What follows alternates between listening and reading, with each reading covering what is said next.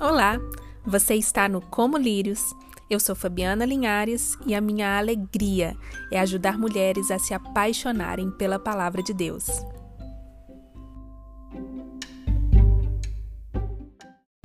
Olá! Chegamos então na parte 6 desse estudo do livro de Judas e como eu tenho crescido. Tenho certeza que você que está acompanhando tem crescido também, tem se aprofundado no estudo das Escrituras e isso é sensacional. Vamos orar para a gente poder começar o nosso estudo? Então vamos lá. Pai querido, nosso Deus, nós somos gratas a Ti, Deus, porque o Senhor é bom, a Tua bondade dura para sempre, a Sua misericórdia se renova a cada manhã. Senhor, como é bom poder conhecê-lo mais através da tua palavra. Como é bom, Senhor, que nós possamos nos achegar a ti através do conhecimento de quem o Senhor é e que isso possa transformar quem nós somos, Senhor. Nos molda, Pai, que esse estudo possa abrir os nossos olhos para as verdades e, e que possamos mesmo ter os nossos corações abertos, Deus, para aquilo que o Senhor tem para nos dizer. Somos gratas a Ti, Pai, em nome de Jesus. Amém. Então vamos lá. Nós finalizamos o último podcast fazendo uma análise daquelas figuras fortes que Judas usou para descrever os falsos mestres. Ele falou das rochas submersas que apontavam para o naufrágio espiritual que, eram causa que é causado pelos falsos ensinos. Ele cita pastores que cuidam só de si mesmos, usando o rebanho para benefício próprio. Ele fala de nuvens vazias, representando o engano, árvores mortas, apontando para a inutilidade daqueles apóstatas, sem raízes, sem frutos, ondas brávias mostrando o desgoverno deles. E finalmente ele, ele cita as estrelas errantes que passam e que não permanecem. Hoje a gente vai estudar a partir do verso 14 da carta de Judas. Vamos lá? O verso 14 diz assim: Enoque, o sétimo a partir de Adão, profetizou acerca deles. Vejam, o Senhor vem com milhares de milhares de seus santos para julgar a todos e convencer todos os ímpios a respeito de todos os atos de impiedade que eles cometeram impiamente acerca de todas as palavras insolentes que os pecadores ímpios falaram contra ele. Essas pessoas vivem se queixando, descontentes com a sua sorte e seguem os seus próprios desejos impuros. São cheias de si e adulam os outros por interesse. Essa é a palavra de Deus. Perceba que Judas usa aqui, bem no início do verso 14, ele cita Enoque. Na verdade, ele está citando o primeiro Enoque, que é um livro amplamente conhecido no século I da era cristã. Esse livro circulou a princípio em aramaico e possivelmente em hebraico também. Antes da gente começar a interpretar o texto, eu quero te dizer que, mesmo que Judas tenha citado um livro apócrifo, ele não dá evidência alguma de que ele considera o documento como escritura, tá bom? Ele usou esse documento porque, nos dois séculos antes e depois do nascimento de Cristo, Primeiro Enoque era uma obra altamente respeitada de escritos religiosos e, inclusive, influenciou escritos do Evangelho. Então vamos lá.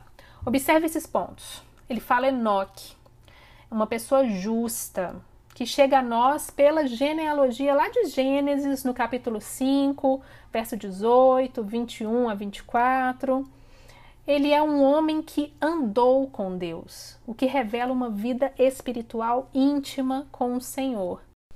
Por causa da devoção de, Eno de Enoque, Deus o tomou para si. Né? Enoque não conheceu a morte, ele foi tomado para Deus. Então Judas decidiu ali designá-lo como sétimo depois de Adão, porque esse número sete para o judeu ele significa, ele é forte, né? Significa totalidade, plenitude. Então ele era o sétimo, começando por Adão.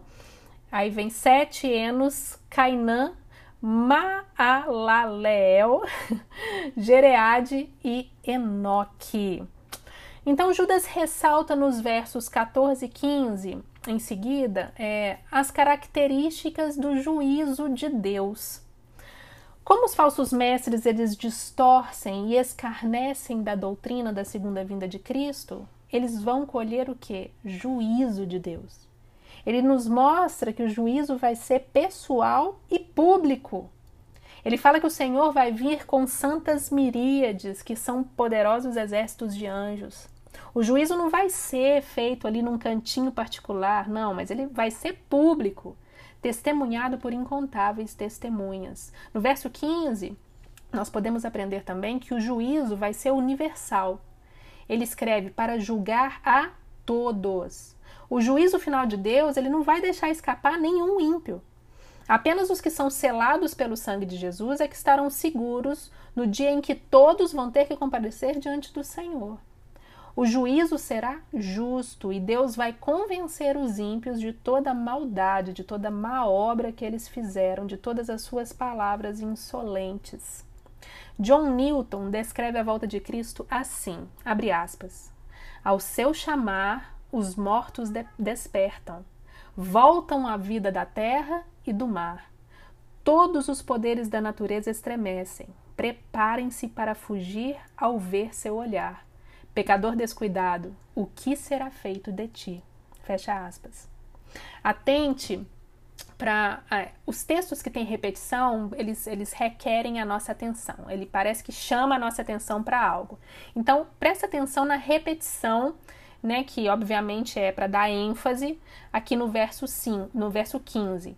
Judas usa o adjetivo grego todos, que ele é abrangente e inclusivo. Ele usa todos quatro vezes. Ele também usa a palavra ímpios quatro vezes. Então ele quer dar ênfase de que todos os ímpios, eles vão ficar perante o juiz. Os justos serão absolvidos através da obra redentora de Cristo, mas os perversos receberão a sua devida recompensa. John Albert Bengel, acho que fala assim o nome dele, Bengel, comenta que um pecador é mau, aquele que peca sem temor é ainda pior. No verso 16, Judas está completando a descrição daqueles apóstatas. Ele os retratou claramente com uma série de quatro metáforas tiradas da natureza, que nós vimos no último podcast. Agora ele faz uma lista de cinco das suas práticas pecaminosas e das suas características repreensivas, repreensíveis. Ele escreve assim: esses homens são murmuradores. Judas usa esse termo, murmuradores, de uma forma bem negativa. Ele revela que esses homens, eles expressam a sua insatisfação ao reclamar não de homens, eles não estão murmurando contra homens. Eles estão murmurando contra Deus. Judas alerta os irmãos de que aqueles lobos que entram sorrateiramente no meio da igreja eram pessoas que murmuravam contra Deus. Não saía da boca deles palavras de gratidão ou de louvor, mas sempre de cobrança, sempre palavras imperativas, direcionadas a Deus como faça, me dê, cure, prospere, como ordens mesmo. Sempre buscando que as suas vontades fossem feitas e não as de Deus. Isso porque o coração deles era inundado, é inundado por egoísmo, egolatria, paixões mundanas, ganância. Ele fala também que eles são críticos. Os ímpios do tempo de Judas, eles foram ainda mais longe. Além de murmuradores, eles eram descontentes. Esses dois termos são até sinônimos. Pessoas que são descontentes, elas não têm contentamento com as suas vidas. Elas criticam tudo, né? Resmungam sobre onde estão, sobre onde foram colocadas por Deus. E assim, essas pessoas dirigem as suas críticas contra Deus, elas estão reclamando, criticando a Deus. Elas consideram Deus responsáveis pelas suas adversidades, pelas suas decepções, perdas. São pecadores perversos que proferem palavras duras contra Deus. Judas também diz que eles seguem os seus próprios desejos perversos. Judas repete essas palavras no versículo 18: eles seguirão seus próprios desejos ímpios. Adicionando o adjetivo perversos, Judas elimina a possibilidade de que essa palavra desejos ela seja interpretada num sentido positivo. Não, aqui é uma conotação realmente negativa. Ele está referindo a desejo físico, que se revela em uma volúpia desenfreada. Essas pessoas ímpias, elas são escravizadas por seus próprios desejos. Diariamente elas são elas são envolvidas a realizar, em realizar perversidade, sabe? Esses homens também se vangloriam, sempre se colocando como modelo a ser seguido, como super-herói, como o, o redentor de uma congregação, enfim. Você já, eu tenho certeza que você já, já viu alguém parecido com isso nos dias de hoje, tá? E por último, adulam-se uns aos outros por interesse próprio. Esses homens ímpios, eles mostram preferência por algumas pessoas, e isso visando lucro para si mesmos. O grego tem a expressão admirar rostos. Sua melhor tradução é adulação. Esses termos, eles são na verdade uma expressão hebraica traduzida para o grego. Ela transmite um sentido de mostrar preferência, a fim de se obter benefícios materiais. Então, esses homens são tão cheios de si que eles gostam de bajular para serem bajulados. Eles bajulam os mais ricos, os mais famosos, os mais seguidos, chegando até enaltecer os que precisam ser repreendidos e, e confrontados aqueles que precisam ser chamados atenção. Eles passam a mão na cabeça deles. Tudo isso para buscar o quê? Reconhecimento, ofertas gordas, vantagens sociais. Mas com essa adulação mentirosa, eles enganam ao seu próximo.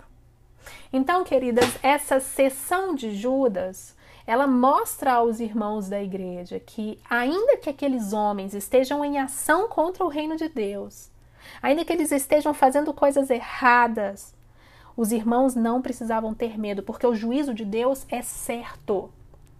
Eles estavam condenados, aqueles apóstatas já estavam condenados.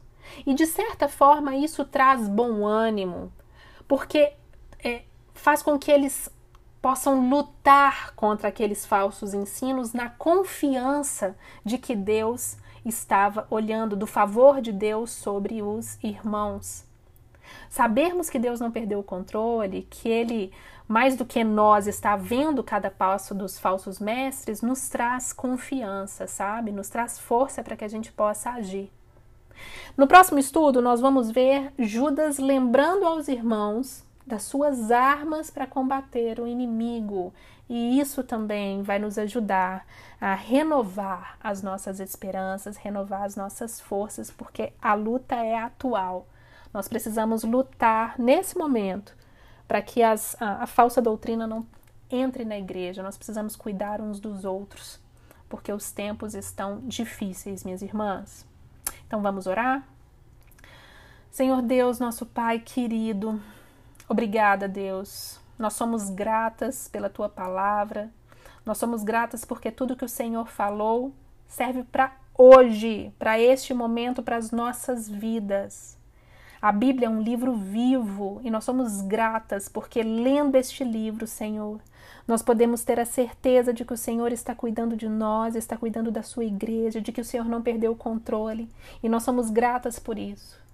Nos ajude, Deus, a confiar cada vez mais no Senhor, nos ajude, Senhor, a combater as falsas doutrinas, nos ajude, Senhor, a perceber falsos ensinos. Coloque em nós cada vez mais um desejo por te conhecer, por conhecer a tua palavra, por estudar a tua palavra e por ajudar pessoas a seguirem este caminho do conhecimento do Senhor. Essa é a nossa oração no nome de Jesus. Um beijo grande para você e até o nosso próximo encontro. Fica com Deus.